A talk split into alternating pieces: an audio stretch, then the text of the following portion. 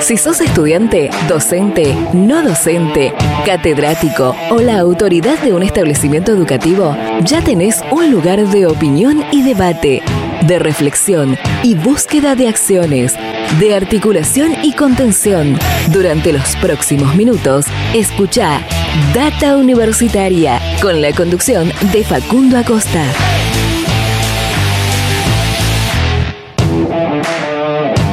Bienvenidos y bienvenidas una vez más a este espacio dedicado a la comunidad que le da vida a las universidades. ¿Qué tal?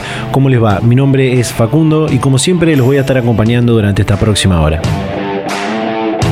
Así es, estamos comenzando un nuevo programa de Data Universitaria Radio, el programa número 22 del año 2021, en este espacio donde te informamos de todo lo que pasa y va a pasar en el mundo universitario. Iniciamos el mes de julio con este programa de Data Universitaria Radio. Como siempre, muchísimas gracias a las emisoras que comparten este ciclo radial semana a semana, a toda la audiencia que está ahí siempre del otro lado y de paso ya que estamos comenzando, invitarlos a que nos sigan en nuestras redes sociales, en Facebook, en Instagram, arroba Data Universitaria y en Twitter, arroba DT Universitaria. También se pueden suscribir a nuestros otros canales de Spotify y de YouTube, donde siempre vamos compartiendo otros contenidos eh, complementarios a este ciclo radial y ya te voy a estar comentando acerca de un nuevo contenido que publicamos en YouTube recientemente en este comienzo del mes de julio. Y antes de pasar a las entrevistas que tenemos eh, para compartir en este programa, te voy a estar comentando algunas noticias que puedes encontrar en nuestro sitio web datauniversitaria.com.ar. Data Universitaria. Información, comentarios, entrevistas, investigaciones, todo lo que te interesa saber del mundo universitario. Las 24 horas del día y en el momento que quieras. Visítanos en datauniversitaria.com.ar. Bien, estas son algunas noticias que puedes encontrar en nuestro sitio web datauniversitaria.com.ar. Por ejemplo, equiparán universidades con centros de biosimulación con una inversión de 1.400 millones de pesos. El pasado 25 de junio presentaron y lanzaron el programa de fortalecimiento de biosimulación para las carreras de medicina, kinesiología, obstetricia y enfermería, por el cual las instituciones universitarias podrán adquirir los elementos necesarios para equipar las salas, logrando así el fortalecimiento de todas las carreras que están incluidas en esta convocatoria. CONICET y cuatro universidades nacionales desarrollaron el primer alimento bebible a base de quinoa. Un grupo de investigadores e investigadoras a través de un consorcio entre el CONICET y las universidades nacionales de La Plata, Lanús, Luján y Quilmes desarrollaron la fórmula de un alimento bebible a base de proteína vegetal inédito en el mercado argentino. La bebida denominada Viva aporta una cuota importante de proteínas y múltiples beneficios nutricionales derivados del, grado, del grano de la quinoa. En un ratito vamos a estar hablando con un investigador, vamos a estar compartiendo una eh, entrevista que hicimos con uno de los investigadores que desarrolló este alimento. Rectores y rectoras debatieron sobre los desafíos de las universidades públicas en la pospandemia. Este martes 29 de junio, autoridades de las universidades nacionales que conforman el Consejo Interuniversitario Nacional llevaron adelante un plenario de rectoras y rectores de forma extraordinaria. La Asamblea Máxima del CIN aprobó, por un lado, apoyar los proyectos de creación de las universidades nacionales del Saladillo, de la Cuenca del Salado, del Pilar y del Delta, que actualmente se encuentran en tratamiento, además del proyecto de nacionalización de la Universidad Provincial de Ezeiza. Por último, las y los rectores presentaron el documento Desafíos de las universidades públicas en la etapa de la pospandemia. El documento concluye diciendo, las universidades no vamos a volver a funcionar de la misma manera que antes. Necesitamos adecuarnos a la nueva modalidad y atender las necesidades más urgentes de las comunidades en las cuales estamos insertas. La educación es la herramienta fundamental para transitar el escenario de transformación social y política nacional que requiere la Argentina la Universidad Nacional de La Plata creará un observatorio de políticas de salud. Se trata de un espacio de trabajo orientado a producir conocimientos científicos sobre problemáticas sanitarias, derecho a la salud de la población, analizar las condiciones de empleo y trabajo de los efectores de salud y producir procesos formativos y laborales de estudiantes y graduados de la Universidad Nacional de La Plata. Destinarán 500 millones de pesos a fortalecer la extensión universitaria. Tras una resolución presentada por la Secretaría de Políticas Universitarias, el Ministerio de Educación de la Nación hizo efectiva la iniciativa que destina 500 millones de pesos para el fortalecimiento de la extensión universitaria dentro del presupuesto general de la Administración Nacional para el ejercicio 2021. Esta nueva partida presupuestaria permitirá financiar los gastos de funcionamiento, inversión y programas especiales en dicha área de las universidades nacionales. También en un rato nada más vamos a estar conociendo cómo es el trabajo de una Secretaría de Extensión, en este caso de la Universidad Nacional de La Rioja. Así que atentos.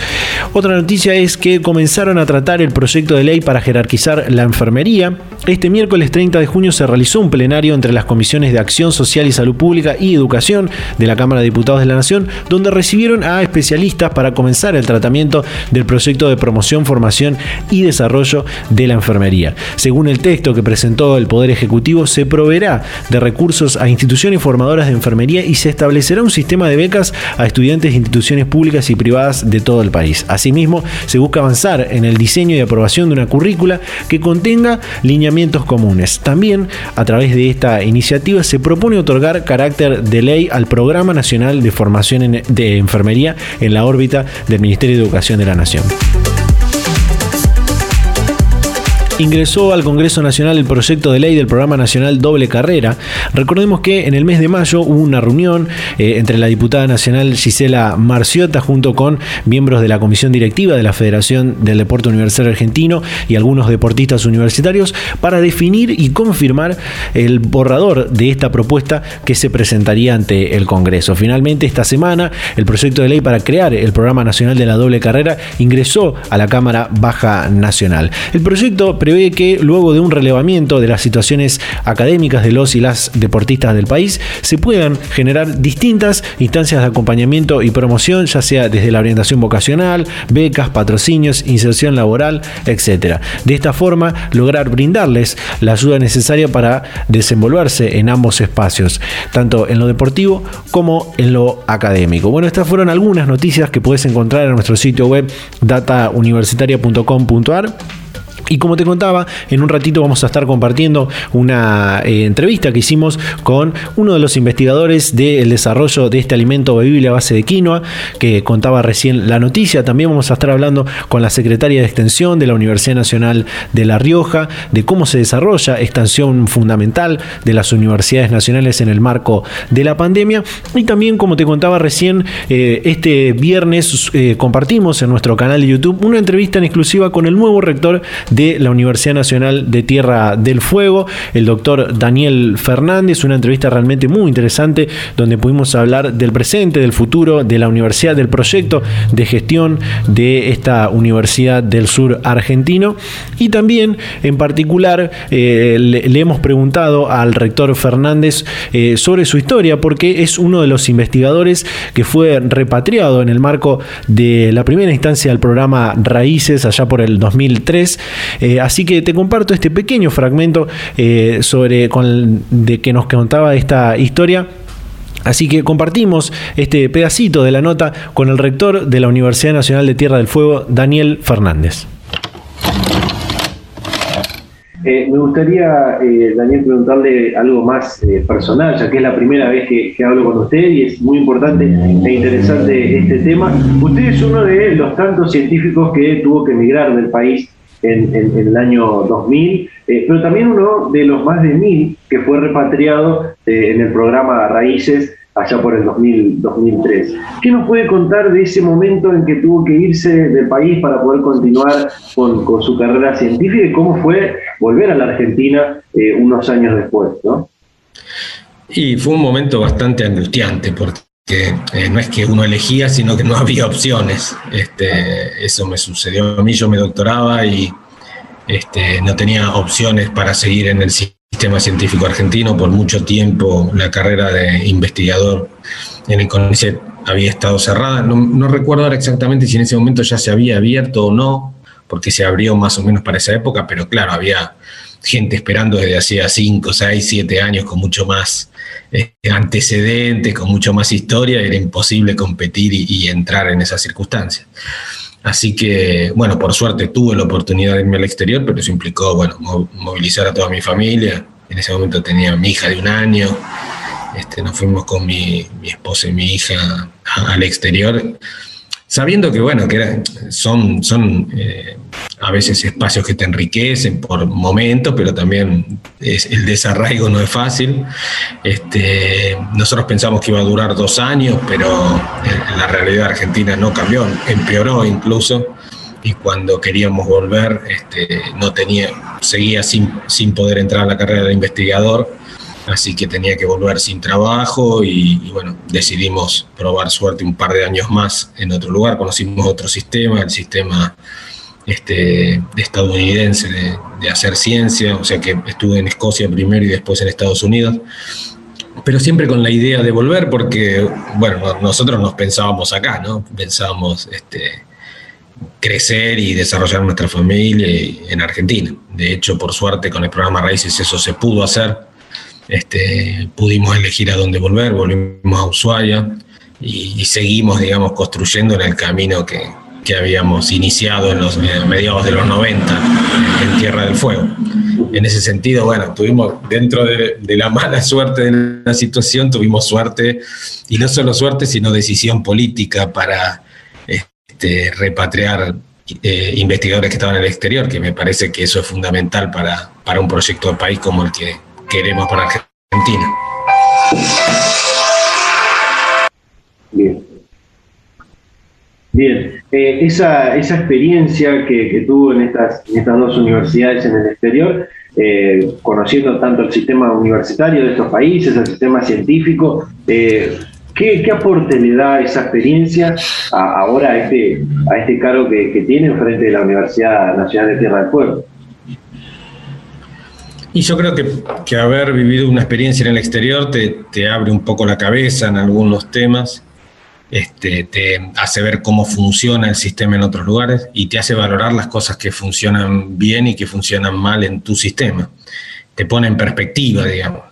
El sistema argentino es, es virtuoso en un montón de cuestiones, el sistema universitario argentino con la gratuidad, con, con el acceso este, que le da a una gran parte de la población, porque eh, hay que reconocer también que no toda la población puede acceder al sistema, porque una cosa es que sea gratuito y otra es que tenga los medios para, para vivir mientras va a la universidad. Entonces es, un tema que tenemos que trabajar, el del acceso a la universidad, pero vamos, estamos en un lugar mucho mejor que muchos otros países latinoamericanos, por ejemplo, y, y, ni hablar, bueno, en Estados Unidos, este, donde uno tiene que empezar a ahorrar de que tu hijo nace para poder mandarlo a la universidad 18 años después. Entonces, este, en ese sentido, Argentina tiene parte de su sistema es virtuoso, hay otras cosas que tenemos que hacer mejor, pero entiendo que si priorizamos la educación, si priorizamos la investigación, si priorizamos la investigación también enmarcada en un proyecto de desarrollo del país, en necesidades territoriales, en cómo desde la ciencia se aporta este, esa mirada a, tratar de resolver problemas y a plantear problemas a veces. Este, creo que estamos bien. Creo que eso me, aporta, poder valorar y no siempre este, pensar que en el exterior todas las cosas se hacen mejor, eso no es así, este, tienen sus problemas, todos los sistemas tienen sus problemas y cuando uno toma decisiones políticas obviamente fortalece algunos aspectos y debilita otros.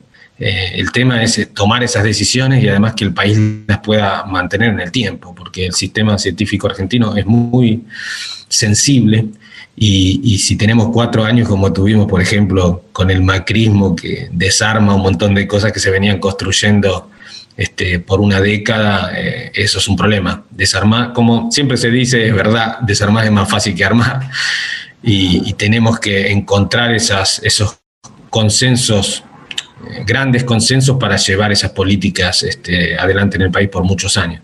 Data Universitaria. Información, comentarios, entrevistas, investigaciones, todo lo que te interesa saber del mundo universitario. Las 24 horas del día y en el momento que quieras. Visítanos en datauniversitaria.com.ar. Bien, ahí estaba este pequeño fragmento de la entrevista con el doctor Daniel Fernández, nuevo rector de la Universidad Nacional de Tierra del Fuego. Digo nuevo porque hace poco asumió este nuevo cargo en frente de esta institución universitaria del sur argentino. Así que luego de terminar de escuchar este programa pueden ir a nuestro canal de YouTube y ver esta entrevista completa que pudimos eh, realizar. Todavía nos queda mucho por compartir en este programa, así que vamos a ir un pequeño corte y ya continuamos con más Data Universitaria Radio. La UNBM abrió las inscripciones para el ingreso 2022 y tenés muchas opciones para elegir. Hay un montón de carreras en el campo de las ciencias humanas, las ciencias sociales y las ciencias básicas y aplicadas. Además, de acuerdo a tu carrera, podés estudiar en distintas ciudades. Villa María, Córdoba, San Francisco o Villa del Rosario. Entra en la web de la UNI www.unbm.edu.ar y busca la guía de carreras en el enlace Ingreso 2022. Una vez que la elegiste, completa el formulario de preinscripción. Tenés tiempo desde el 28 de junio al 13 de agosto de 2021. Te esperamos porque la UNI sos vos. Universidad Nacional Villa María. Pública, de todas, de todos. Seguimos en Data Universitaria Radio en este programa número 22 del año 2021, en esta nuestra segunda temporada con este ciclo radial. Como te contaba antes, eh, esta semana se presentó este desarrollo en un consorcio entre el CONICET y cuatro universidades nacionales. Eh, es un alimento bebible a base de la proteína vegetal de la quinoa y pudimos hablar esta semana con uno de los investigadores que estuvo, que es el director del de este proyecto, de este desarrollo, eh, sobre, eh, bueno, nos contó en base a cómo se pensó este, este desarrollo y, bueno, eh, algunos otros detalles más. Así que hablamos con el doctor Emiliano Kakisu, investigador del CONICET en el Departamento de Desarrollo Productivo y Tecnológico de la Universidad Nacional de Lanús. Compartimos. Bueno, sí, estamos muy contentos de este lanzamiento de esta bebida innovadora, nutritiva, que hemos desarrollado, como vos bien dijiste, investigadores de CONICET, fabricados en universidades de la provincia de Buenos Aires. Y bueno, eh, creemos que es un gran aporte, no solo desde la ciencia hacia el sector productivo, sino también hacia la sociedad y sobre todo a, mejorar la alimentación de la población, ¿por qué no? Eh, contanos algunos detalles del origen de, esta idea, cómo fue el proceso de, desarrollo, la articulación entre los investigadores de, las diferentes universidades eh, que formaron parte y de los organismos científicos que formaron parte de, este proyecto. Bueno, en primer lugar, nació con eh, un deseo de aportar un grano de arena desde lo que hacemos nosotros, investigación en el sector de alimentos, eh, eran en este caso un grupo de investigadores con esta vocación de, querer desarrollar cosas que sirvan para la sociedad. Esto era, es algo en común, ¿no? Y bueno, para plasmar esto, eh, pensamos eh, en un producto y vimos la quinoa con un gran potencial porque la quinoa es un alimento nutritivo, ya todos lo conocen, con alto contenido de proteínas, eh, y bueno, y además se consume en, en, la zona de Sudamérica, eh, particularmente eh, en Argentina está en crecimiento, pero, eh, pero todavía un poco diversificado, lo veíamos este, poco inserto en la alimentación argentina. Entonces lo que pensamos es tomar la quinoa, preservar su valor nutritivo, transformarla y este, volverla un producto de consumo directo, agregándole valor. Entonces, eh, en este desarrollo se nos ocurrió una bebida eh, que, que llega bien, eh, porque justamente coincide con una tendencia cada vez mayor de bebidas vegetales en el mercado, como las que se ven, y bueno, la quinoa no estaba presente, y creemos que es una excelente alternativa eh, porque, bueno, intuitivamente es eh, óptima y, bueno, queríamos eh, un poco diversificar el consumo de quinoa en Argentina y masificarlo y que esté disponible en las góndolas. Em, ¿qué, diferencia tiene el, eh, bueno, Viva es el nombre de este desarrollo, de este alimento bebible a base de, quinoa? Como, de, como vos contabas, hay otros productos de, origen vegetal. Me gustaría preguntarte qué diferencias tiene eh, Viva con eh, otros productos como pueden ser derivados de, la soja, de almendras, de, entre, entre otros productos de, origen vegetal. ¿Qué, ¿Qué diferencias hay? Bueno, la quinoa se caracteriza por ser un alimento nutritivo y noble, digamos. Eh, tiene eh, particularidades eh, que son diferenciales con respecto a, las otras bebidas vegetales, por ejemplo, con el almendra o castaña, obviamente que, es otra matriz, porque la quinoa es un pseudo cereal, diferente a las características de los frutos secos, diferente a las características de la soja. Claro. Y en este sentido, digamos, el valor de la quinoa está en las proteínas de alto valor biológico, porque contiene todos los aminoácidos eh, esenciales para el, organismo, para su funcionamiento, para su crecimiento. Este es un primer punto. Además de ser fibra alimentaria, aporta, este producto aporta fibra alimentaria. ¿no?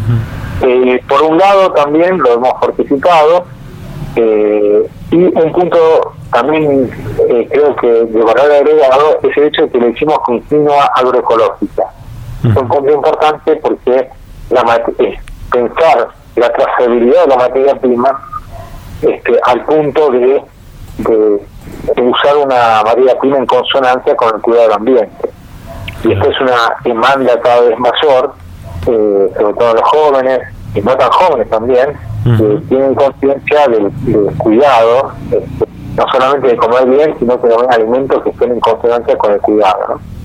Por otro lado, no contiene sacarosa, esto eh, también es un punto de valor agregado, este, es un desafío, obviamente, en las bebidas vegetales, pero vemos que en común tenemos con, con, este sector que eh, los consumidores de bebidas vegetales prefieren los sabores naturales es decir, prefieren eh, identificar el sabor de la, del ingrediente base este, sin el agregado de eh, otros componentes. Entonces hay un público para, para bebidas vegetales que quieren el sabor natural, además que viene bien el factor de que no contenga sacarosa para personas que tienen diabetes, glucemia alta o sobrepeso, ¿no? Otro punto importante es que este, no contiene alérgenos, no contiene ingredientes alergénicos. Eh, en este caso, eh, no contiene ninguno de los ingredientes que pueden llegar a ser alergénicos, pues, eh, bueno, a diferencia por ahí de, los de algunos frutos secos, del maní, por ejemplo. y hoy en día, con la declaración de alérgenos, es un punto quizás que hay que tomar atención en ciertas personas. Y por último, este, bueno, eh, como otros alimentos, no contiene este, componente TAC, es decir, que es libre de gluten. Y esto es importante para personas heridas. Y tampoco presenta conservantes. O sea, es todo un combo de, factores, algunos diferenciales, otros en común, que se asocian a este a este, esta categoría de nuevos productos basados en plantas y en proteínas vegetales. Eh, en el 2019 eh, estuve, porque estuve viendo un poco antes de, hacer esta, esta comunicación, un poco de, más de información acerca de esto. En el 2019, eh, con otro grupo de, investigadores, o no sé si serán, serán los mismos que participaron del desarrollo de Viva, recibieron un premio sobre un proyecto también de un alimento, de una bebida vegetal a base, a base de quinoa. ¿Es por ahí, eh, está, está vinculado con el desarrollo de este que presentaron esta semana? Es otro desarrollo ah, eh, relacionado al, al, al anterior, este, obviamente que estaba basado en quinoa, pero es otro desarrollo y bueno, este, en este caso está dirigido a un público multi multitarget de consumidores, es decir, para integrar a todo el núcleo familiar. Tiene componentes diferenciales, ingredientes diferenciales y fórmulas diferenciales con respecto a esa, idea, ¿no? Bien. Eh, este, este desarrollo de, la, bebida viva se da en el marco del plan Argentina contra el hambre y entiendo que se busca impulsar su consumo interno en, nuestro país, pero también fomentar la exportación de dicho producto, ¿no? Sí, sería una, es una idea y sería una oportunidad genial eh, para que no solamente el país pueda exportar commodities o materias primas, sino también productos elaborados. ¿no? Piensen que estos productos son eh, muy valorados en Europa, en mercados como Estados Unidos, por consumidores que son exigentes, que, son muy cuidadosos. Por ejemplo, en el caso, pasa en, muchos productos en el caso del orgánico, también. En este caso no es orgánico, pero ecológico. Entonces, estos productos derivados de la revalorización de cultivos andinos en consonancia con la tierra son muy apreciados en el exterior. Creo que pueden tener un potencial de mercado para la exportación realmente interesante. Em, en cuestiones eh, para, para cerrar, ¿no? Em, es un, es, este alimento es, es, bastante versátil, podríamos decir, para, para poder incorporarlo a, la alimentación de, de, cualquier persona, ¿no? Eh, por, por la versatilidad y los, lo, el aporte nutricional que tiene. Exacto. Eh, nosotros hemos propuesto para este producto un eslogan que acompaña un poco la campaña de difusión, que es tomala como más te guste. Claro. ¿Y esto porque le damos, le queremos brindar al producto esa versatilidad para que para mm, eh, responder a la demanda de los, de los consumidores más exigentes con esa identificación de la quinoa, con aquellos que quieren consumir el producto con su sabor llamamos original, este, y aquellos que quieren incursionar eh, en, este tipo de productos eh, y que bueno, por ahí lo quieren consumir agregándole canela, chocolate, frutas, eh, mezclándolo con el café o agregándole un endulzante que prefieran. Es decir, le, le, brindamos al consumidor la posibilidad de que haga, eh, de que lo tome como exactamente como más le guste, ¿no? Y eso es interesante. Este, los, hay consumidores exigentes, los dietéticas que sí, eh, incluso este llamativo, que consumen más el sabor original que los sabores este, más modificados este, o con más componentes este, de sabor. Esta es una realidad del mercado, por ejemplo. Y bueno, es que hay que estar a esa altura, ¿no? Claro. Como, como desarrollador de este de esta bebida, ¿cuál sería tu recomendación para, para consumirlo eh, como más nos guste? ¿Cómo, cómo, ¿Cuál sería tu recomendación? Eso va a criterio de cada uno. Yo creo que eso es, eh, va según el, consumidor que al cual le, estoy diciendo este mensaje. Eh, yo diría que la prueben sola, es un producto que se puede consumir perfectamente solo o sea, no, es necesario agregarle nada.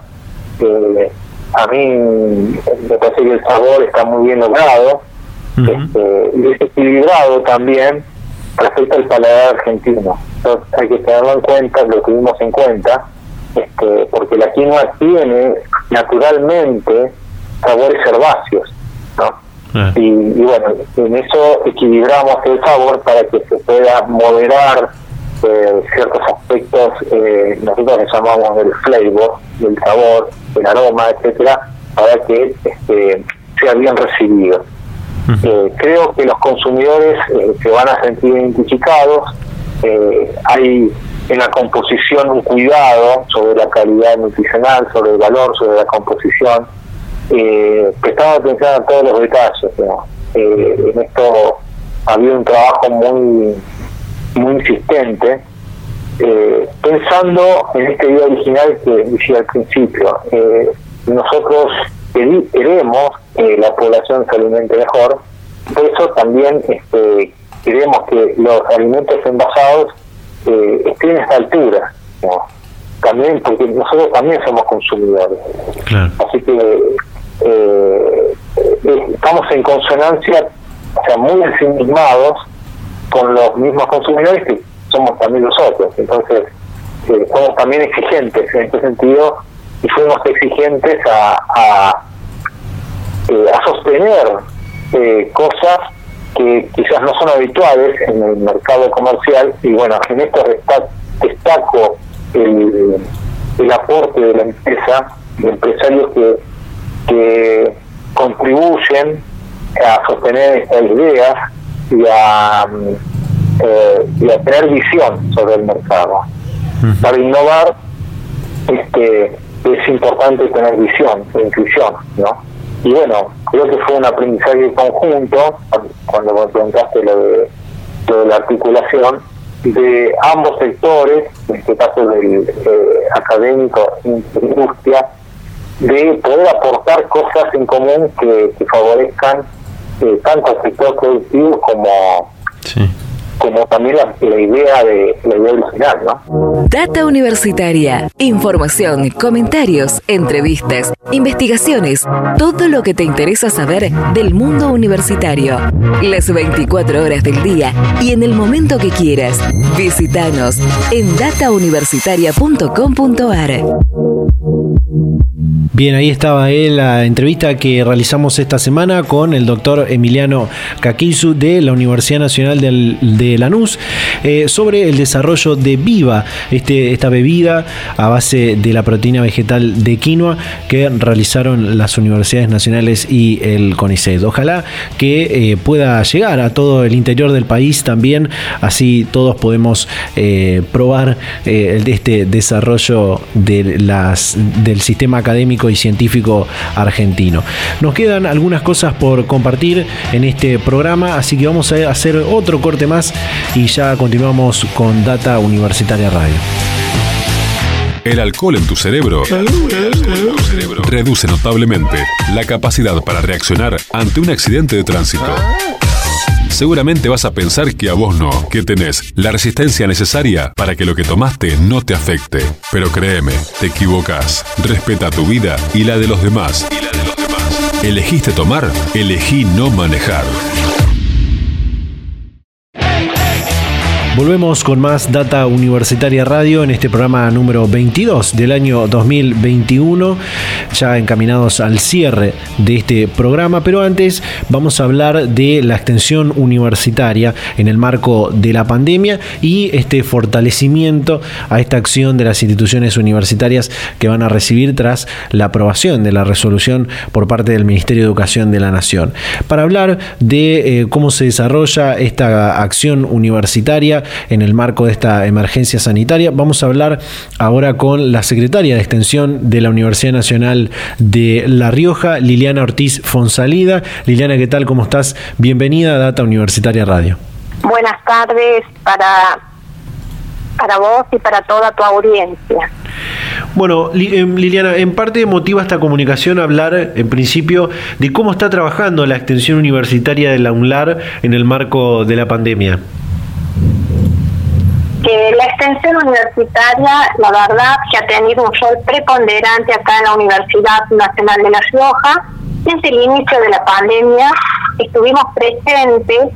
Eh, en principio era algo confuso porque como a todas las pandemias no, no, nos este, sorprendió, entonces comenzamos con reuniones eh, a ver de qué manera podíamos eh, dar respuestas a la cantidad de cuestiones nuevas que se nos planteaban. Surgió el voluntariado universitario, creamos el problema conectar eh, un LAR, que era un problema que nuevo claramente, que muchos estudiantes no tenían la manera de vincularse con las aulas virtuales, entonces la universidad eh, a través de la Secretaría de Extensión crea el, el programa Conectar Online que comenzamos a, mm, eh, mm, otorgar unos chips con algún poco de conectividad por un tiempo determinado.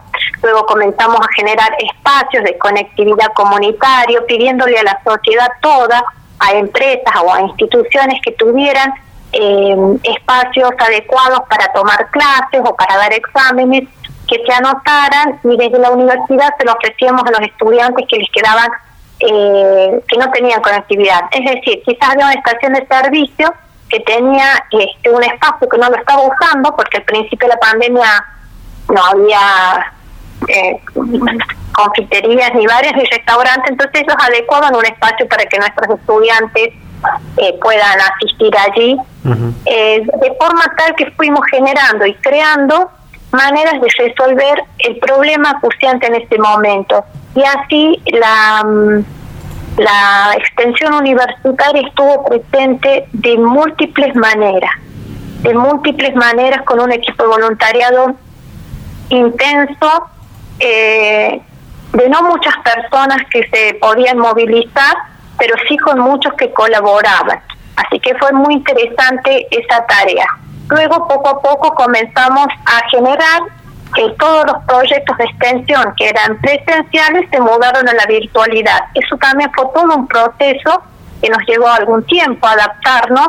Eh, entonces, todo lo que es asistencia, eh, acompañamiento, formación y capacitación a adultos mayores, consultoría sobre género y diversidad sexual.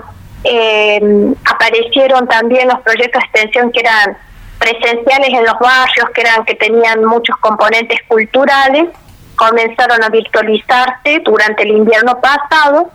Durante ya los últimos meses del año volvimos con una presencialidad escalonada, reducida, cuidada eh, a, a, la presencialidad de estos proyectos. Muy importante la, extensión universitaria en este en este marco para estar para continuar estando cercanos a, la sociedad como es eh, esta el, objetivo de esta acción de las universidades, ¿no?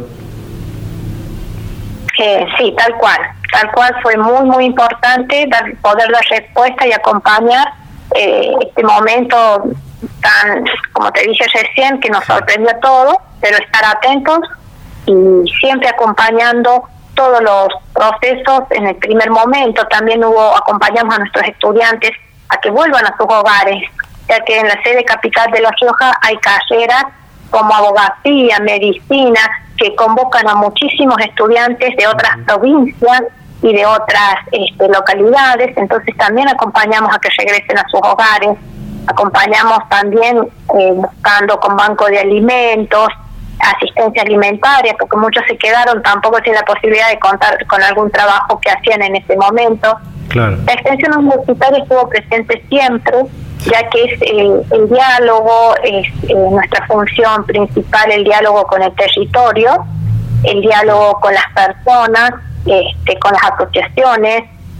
Estuvimos presentes primero en esa emergencia, luego mudando nuestras tareas habituales y normales a la virtualidad. Por eso esta semana, a través de una resolución de la Secretaría de Políticas Universitarias, el Ministerio de Educación formalizó la introducción del reglón de fortalecimiento a la extensión universitaria dentro del presupuesto universitario. En este caso, en la Universidad Nacional de La, de la Rioja, ¿cómo recibieron esta, esta noticia? La verdad que muy felices, fue una noticia muy grata que eh, todas las universidades públicas tengamos ahora nuestro propio sustento para poder financiar las actividades extensionistas.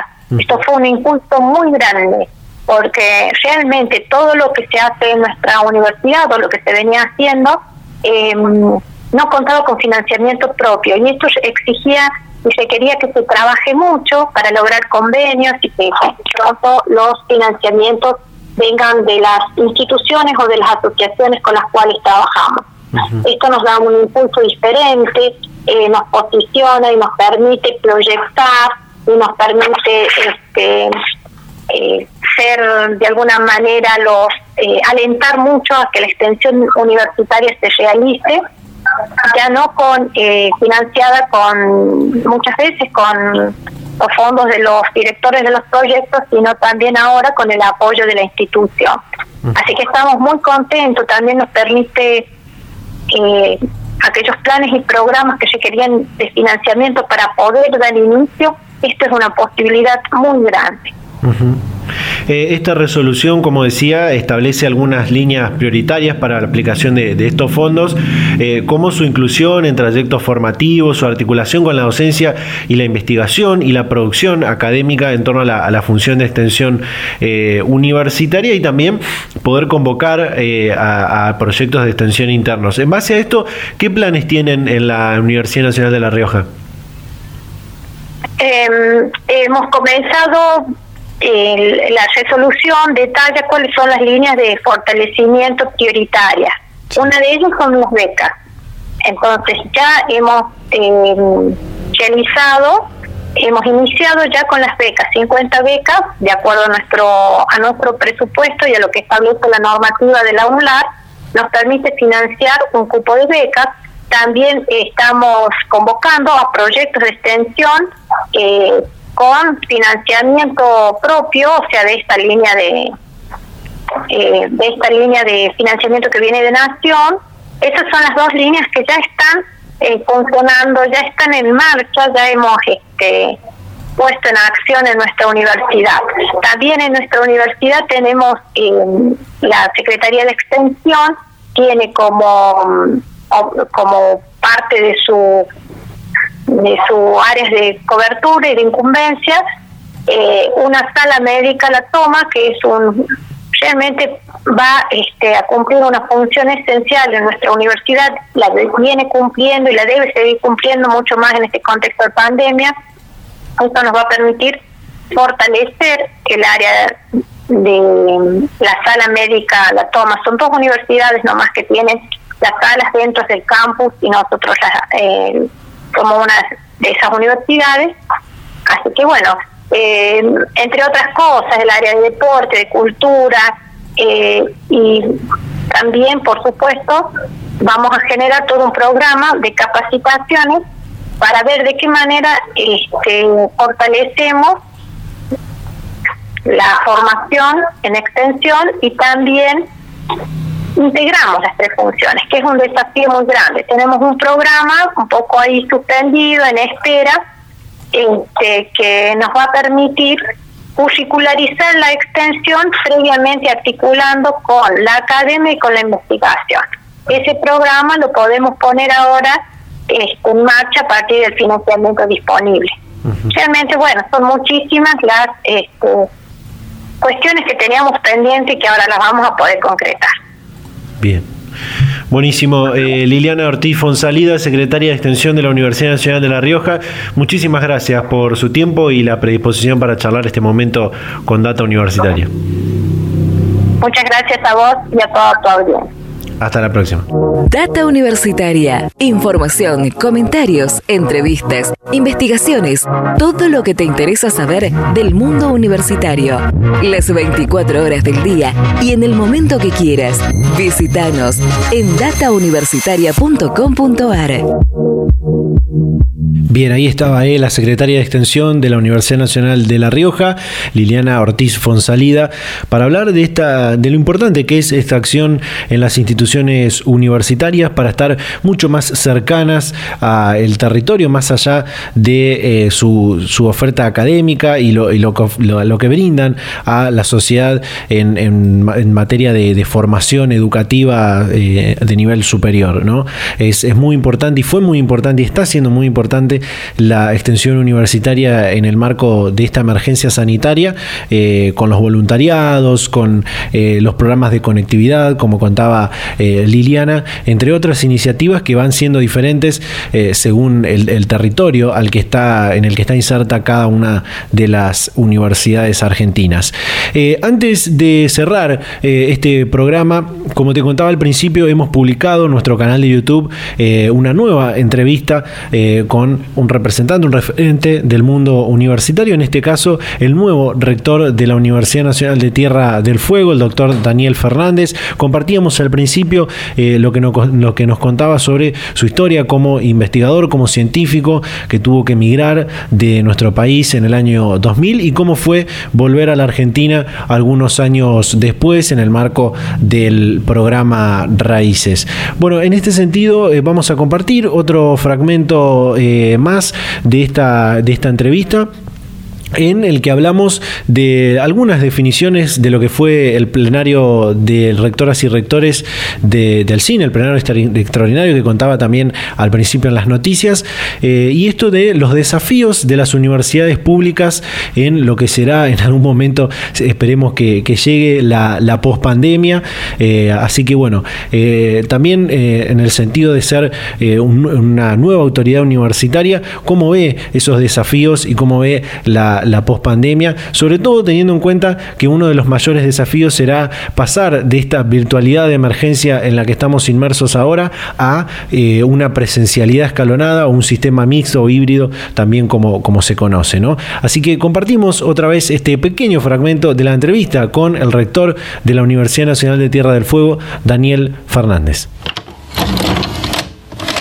Mira, viste, la situación de pandemia es, un poco impredecible, si bien uno puede ir viendo qué pasa en Europa e imaginarse qué va a pasar acá, tenemos como un cierto delay este, en, las cosas que van sucediendo, pero no, no es exactamente lo mismo lo que pasa eh, en los distintos países y en los distintos continentes. Así que eh, tenemos una idea, pero también tenemos incertidumbre. Desde marzo de este año en la Universidad Nacional de Tierra del Fuego comenzamos a hacer algunas actividades presenciales con todos los protocolos especialmente de laboratorios, de esas eh, carreras que necesitan una parte práctica muy fuertemente para, para poder este, consolidar lo que se ve teóricamente. Y bueno, eso, eso va increyendo de alguna manera, así siempre cuidado y con protocolo, lo mismo que el trabajo este, más administrativo. Nosotros apostamos que en el segundo cuatrimestre eso se puede incrementar, este, todas las universidades están pensando eso, en el plenario de rectores del CIN eso se vio claramente, y entonces pensando en conjunto cómo hacerlo, ¿no? Cómo, cómo hacerlo para que, eh, digamos, no sea un retroceso con respecto a, la mejora que hoy en día se estaría evidenciando un poco con, respecto a la pandemia por la vacunación, bueno, por todas las, este, lo que hemos aprendido de cómo eh, interactuar en los espacios con los protocolos adecuados hay que ser muy cuidadoso para no, que no sea una vuelta atrás. Y también hay, bueno, un montón de cosas técnicas que están en discusión, las nuevas variantes que llegan, qué hacer. Hoy en día, bueno, si uno abre los diarios, todas esas discusiones son de mucha actualidad. ¿Qué pasa con los viajes al exterior? Si cerramos o no cerramos. Muchas cosas como que van más allá de las universidades, pero bueno, las universidades tienen que este, tomar esas cuestiones y ver cómo las implementan hacia adentro para poder volver en parte a la presencialidad porque eh, es muy necesaria la formación y es necesaria en la vida de cada uno de nosotros. Hay toda una cuestión incluso que tiene que ver con la psicología este, nuestra, la interacción con otras personas. Pero bueno, con eso hay que ser muy cuidadoso eh, y hay bastante interacción en el SIM para saber qué pasa en cada una de las universidades, cómo cada una va intentando eh, retornar a las actividades que se puede retornar y eh, creo que, de a poco se va a ir haciendo. Eh, me queda una última, una última pregunta antes de hacer un, cierre más general. Eh, preguntarle, dentro de esta situación de, pandemia que ha cambiado muchos paradigmas a nivel educativo, a nivel laboral, a nivel institucional, a nivel personal también, para seguramente, ¿qué cambios, qué aprendizajes le deja y nos deja eh, según su mirada, esta, esta situación de emergencia, eh, como docente, como rector, ahora como rector, al sistema universitario, al sistema científico-tecnológico? Hmm, qué preguntita. bueno, eh, no sé, hay muchas y habría que pensarlo quizá con un poco más de tiempo, pero hay toda una cuestión que tiene que ver con, la virtualidad que tuvimos que a la fuerza este, ejercitar en este tiempo, que, también nos hace repensar cuestiones de la presencialidad y la virtualidad. Por ejemplo, estando en Tierra del Fuego, nosotros como prácticamente todos creíamos que las reuniones solo se podían hacer de forma presencial, que si alguien no podía venir hasta acá, no podíamos hacer una conferencia compartida o un montón de cosas que nos dimos cuenta que, se pueden hacer virtualmente y que casi tienen el mismo impacto o, más porque uno puede juntar un montón de personas en distintos lugares este, compartiendo un espacio y antes no lo pensábamos así. Pero también nos, nos permite revalorizar la interacción, por ejemplo, con los estudiantes. Este, una cosa que todos los docentes añoramos es esa posibilidad de ver la cara de los estudiantes, de ver la reacción ante una cosa que alguien, que uno explica, tener las preguntas ahí mucho más este, a mano y mucho más frecuentes, que quizá en la virtualidad no se da. Eh, con el tema de la gestión también vemos muchas posibilidades hoy en día, estamos todos pensando en, ir hacia expedientes electrónicos, en, tener quizá una gestión mixta, virtual y presencial, eh, que, se puede, que se puede articular. O sea que hay, hay ganancias y pérdidas, obviamente hay muchas más pérdidas por las cuestiones de las vidas, de, de lo que nos pasa a todos, de los miedos, hay un montón de cuestiones que tienen que ver con, con la psicología de, nuestra, que se vieron afectadas y se siguen viendo afectadas y, no sabemos bien, por lo menos yo no tengo la capacidad de saber cómo, cómo saldremos de esta situación. Pero, pero bueno, entiendo que, que tenemos que intentarlo, que tenemos que intentar tomar algunas de las cosas positivas que se dan y bueno, y ver cómo revertir esas, esas negativas que son muchas y, que nos impactaron fuertemente durante este año y pico de pandemia y vamos a ver cuándo termino, cuándo volvemos a una normalidad que nunca es tal, pero este, por, lo menos, por lo menos a sentirnos más tranquilos, más cómodos en nuestras actividades diarias. En la vida tenés amigos de toda clase. Están los que te quieren y los que también te quieren ver destruido. Ver destruido. Quien te ofrece droga no es amigo, es enemigo. Hace tu mejor elección. Hace tu elección de vida. Contamos con vos. Contamos con vos. Tanta porquería pa' que la querés. Tanta porquería pa' que la querés. Data Universitaria. Información, comentarios, entrevistas, investigaciones, todo lo que te interesa saber del mundo universitario.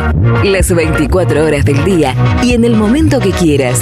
Visítanos en datauniversitaria.com.ar. Bien, ahí estaba este pequeño fragmento más que compartimos con todas y todos ustedes de la entrevista con el rector de la Universidad Nacional de Tierra del Fuego, Daniel Fernández, en el que habla un poco de estos desafíos que tienen las universidades públicas en lo que será en algún momento la pospandemia y también esa pregunta que le hacíamos sobre eh, cuáles son los cambios eh, y, los aprendizajes que nos deja esta situación de emergencia, eh, tanto en lo personal, en lo institucional, en lo, en lo político, en lo académico, en diferentes eh, niveles y bueno, ahí estaba su, respuesta. Bueno, muy interesante el programa que hemos compartido, eh, sin duda esto que, planteaba de, los desafíos, todos debemos tener miradas diferentes, por supuesto, porque es algo muy subjetivo, eh, pero sin dudas que a nivel universitario una de las cosas que va a quedar,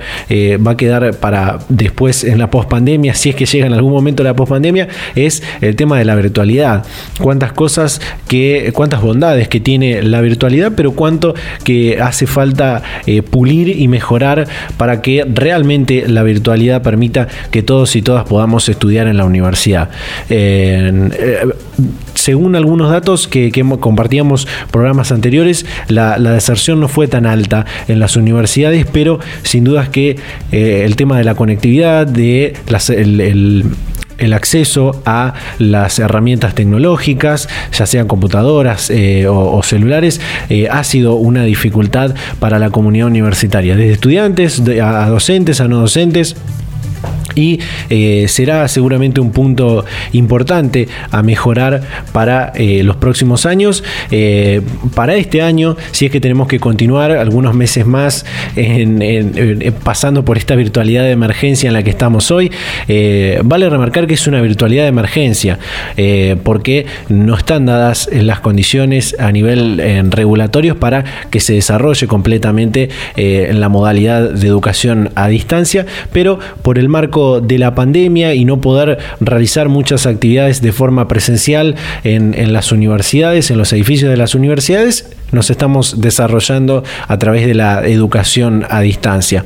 Muchas universidades ya están planteando algunos protocolos eh, de regreso eh, para los próximos meses, seguramente, obviamente para el segundo cuatrimestre, eh, algunas para el mes de octubre, algunas para más adelante, noviembre, y obviamente seguir llevando adelante algunas instancias presenciales de carácter práctico, ¿no? Para aquellas carreras que requieren de actividades prácticas para poder certificar algunos saberes, carreras como las, algunas ingenierías, carreras de la salud y demás. Eh, pero por supuesto, que pensar, pensando en esa pospandemia, si es que llega en algún momento, eh, esta nueva normalidad que tendremos tendrá como una de las protagonistas a la virtualidad y a los sistemas de educación a distancia. Bueno, serán temas que tendrán que tratar las autoridades eh, de las universidades y, de los gobiernos. ¿no?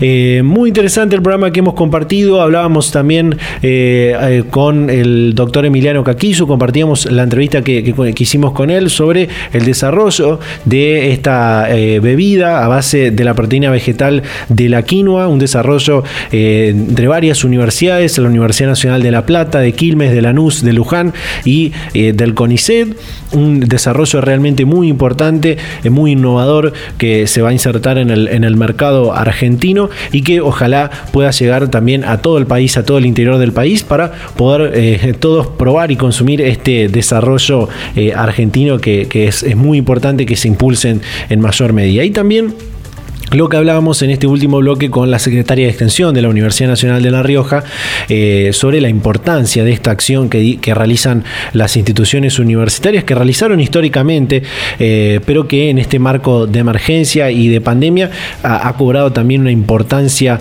eh, una gran importancia para mantener ese acercamiento entre la sociedad, entre el territorio y las instituciones universitarias y toda la comunidad universitaria. ¿no? Eh, desde los voluntariados, de diferentes programas que se venían realizando y que, se, que pasan a realizarse, que pasaron a realizarse de, forma virtual. Entra aquí nuevamente la virtualidad como hablaba recién. Bueno, muchísimas gracias como siempre a todas las emisoras eh, que comparten eh, semana a semana este ciclo radial. Hace poco cumplimos un año de este ciclo radial. Esta es nuestra segunda temporada, nuestro segundo año con este programa, así que estamos muy, muy contentos. Como siempre, invitarlos a todos y a todos que nos sigan en nuestras redes sociales, en Facebook, arroba Data Universitaria, en Twitter, arroba DT Universitaria, en Instagram, arroba Data Universitaria. Que nos eh, suscriban a nuestros canales de Spotify y de YouTube, donde siempre pueden volver a escuchar estos programas de radio y ver y compartir esos eh, otros contenidos complementarios que, tenemos, como la entrevista con el rector de la Universidad Nacional de Tierra del Fuego, que pueden ir a escucharla eh, luego de que terminemos aquí. Como siempre, muchísimas gracias a todas y a todos. Nos encontramos, eh, como siempre, a esta misma hora y en este mismo dial la próxima semana. Chau, chau.